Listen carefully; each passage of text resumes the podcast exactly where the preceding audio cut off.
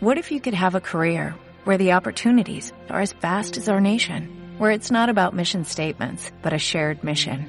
At U.S. Customs and Border Protection, we go beyond to protect more than borders, from ship to shore, air to ground, cities to local communities. CBP agents and officers are keeping people safe. Join U.S. Customs and Border Protection and go beyond for something far greater than yourself. Learn more at cbp.gov/careers.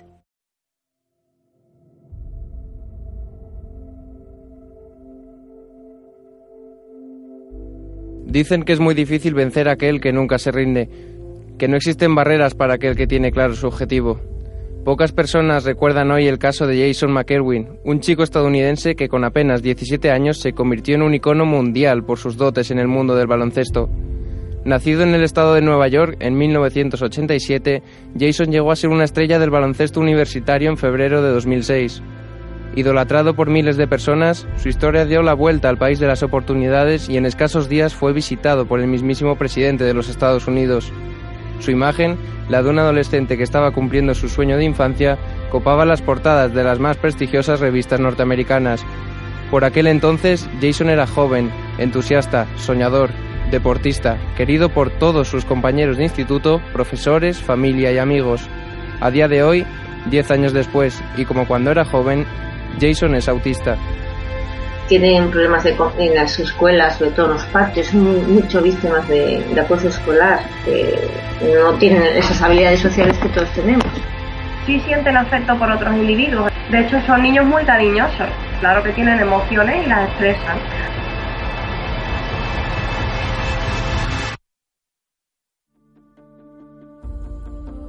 En España, más de 350.000 personas están diagnosticadas de TEA, el trastorno del espectro autista. Además, según los datos ofrecidos por el Ministerio de Sanidad del pasado año, uno de cada 150 niños que nacen en nuestro territorio es autista. Existen muchos prejuicios y una extensa discriminación social hacia las personas diagnosticadas. Pero ¿realmente sabemos qué es el autismo? Mar Ferraz es licenciada en psicología, especialista en psicología del deporte y actualmente ejerce consulta en clínica y en diversos clubes deportivos. El autismo está dentro de los trastornos del desarrollo. Claro que no es una enfermedad. Bueno, voy a explicar eh, cuáles son, eh, en principio, los criterios diagnósticos para un trastorno del espectro autista. En primer lugar, eh, se tiene que cumplir una alteración de la interacción social. Dentro de la interacción social entra el comportamiento no verbal, Después, por otro lado, les cuesta mucho trabajo desarrollar relaciones sociales y poder empezar a tener relaciones sociales nuevas. Tienen una ausencia de, de, lo que es la tendencia espontánea a compartir cosas que a ellos les gustan o cosas que te quieren decir o pensamientos. Tienen también una falta de reciprocidad, reciprocidad social. Por ejemplo, si tú me sonríes, yo te sonrío. Eso es reciprocidad, empatía. Eso es algo que ellos también tienen alterado, tanto a nivel social como a nivel emocional. A ello se suman alteraciones en el lenguaje oral, la dificultad para iniciar y mantener conversaciones con otros individuos, así como la restricción y la repetición de un lenguaje que en ocasiones resulta muy estereotipado. En definitiva, grandes complicaciones en todos los campos relacionados con la acción comunicativa. Uno de los problemas que existe para el diagnóstico del autismo es que en apariencia al nacer todo es normal, al contrario de otros síndromes donde hay unas señales físicas que evidencian la existencia del trastorno. Actualmente en España hay investigadores dedicados a mejorar las pruebas y los procedimientos de detección temprana, centrándose especialmente en las revisiones médicas habituales de los niños. No se conoce el origen del trastorno, no podemos señalar un causante seguro del autismo. Sin embargo, cada día se van conociendo más y más datos gracias a las diversas investigaciones. Se conoce que el factor genético es muy importante, y es que los últimos estudios han encontrado más de 100 genes implicados, por tanto, sí podemos decir que existe la posibilidad de que el autismo sea heredable. Además, se cree que el cromosoma X es protector, y es que el porcentaje de hombres autistas es superior al de mujeres diagnosticadas de TEA. Los prejuicios que existen en torno al autismo son incalculables. Pocas personas saben concretar cuáles son los verdaderos síntomas del trastorno. Los problemas de inclusión en edades tempranas o el acceso al mercado laboral son solo algunas de las principales barreras que estas personas encuentran en su día a día. El papel de la familia es fundamental en el tratamiento. Son ellos los que dan continuidad a todas las intervenciones, los que aportan la estabilidad emocional y de contexto que los niños necesitan. Existen diferentes asociaciones orientadas a ayudar a los niños con autismo. Los especialistas de estas organizaciones tratan de ayudar a las familias con niños autistas en todo lo posible, aunque el incansable trabajo de los padres termina siendo clave en el desarrollo de los mismos. Pilar es la madre de Diego, del que descubrieron el autista a los dos años del nacer. Cuando nos enteramos, bueno, yo estuve llorando dos días. dos días y bueno, depende mucho del carácter de cada persona. Yo estuve dando dos días y al día siguiente ya empecé a leer, a informarme, a buscar ayuda y, a encarrilar la vida de, de mi hijo. En 1995 se creó en Estados Unidos el grupo Venzamos el Autismo Ahora, integrado por una serie de especialistas, la mayoría padres de niños diagnosticados con autismo, que se inspiraron en la obra del doctor Bernard Rimland, padre de Marcos, un niño autista que se convirtió en un compositor de éxito siguiendo las teóricas pautas marcadas por su padre. No obstante, Rimland afirmaba que el autismo se podía curar. No existe un tratamiento que cure el TEA. El autismo no se puede curar por una razón muy básica y es que no es una enfermedad. Se trata de un trastorno del desarrollo y por lo tanto acompañará a niños como Diego durante el resto de su vida. Es obvio que no todos los niños con autismo tienen los mismos problemas. La variabilidad entre las diferentes personas diagnosticadas es tan grande que podemos encontrar a personas con autismo que hoy en día están estudiando una carrera universitaria. Las dificultades que encuentran estos niños a la hora de entender el marco social que les rodea lleva a padres y monitores a establecer lo que ellos llaman un guion social.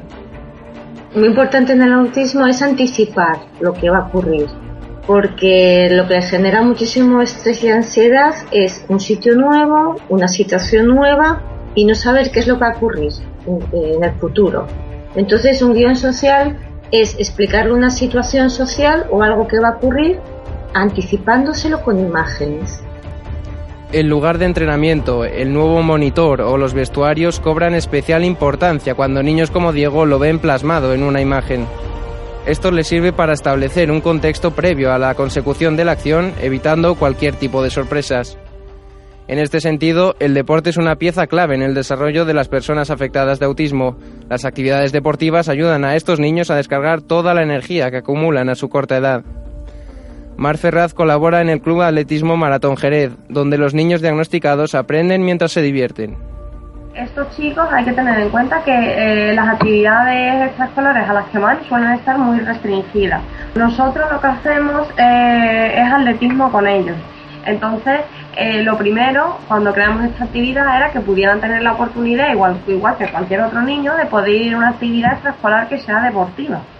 Dentro de las clases de atletismo, pues se hace deporte, correr, eh, y se trabaja mucho con ello. A nivel físico, todo el tema de la psicomotricidad, porque son chicos que tienen afectada también la psicomotricidad. Y después, eh, a nivel psicológico, se trabaja mucho con ellos el tema de, la, de las interacciones sociales, porque es atletismo, pero lo hacemos en grupo.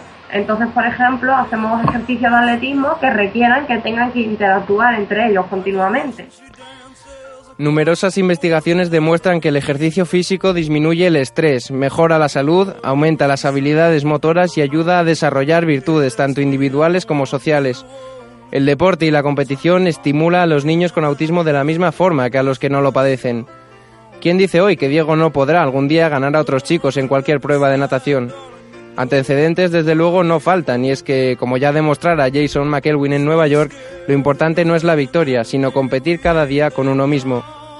El camino por recorrer es largo y lleno de obstáculos, pero estos niños demuestran que cada día es un desafío que solo ellos saben superar.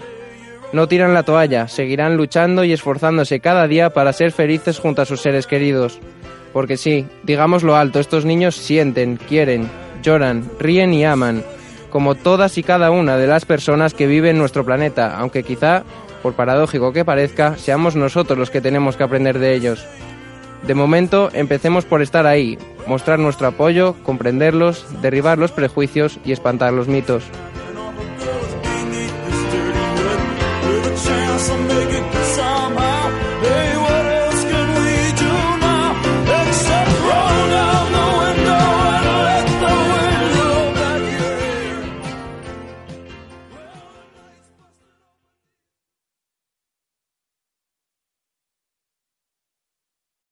O'Reilly Auto Parts puede ayudarte a encontrar un taller mecánico cerca de ti. Para más información, llama a tu tienda O'Reilly Auto Parts o visita oreillyauto.com.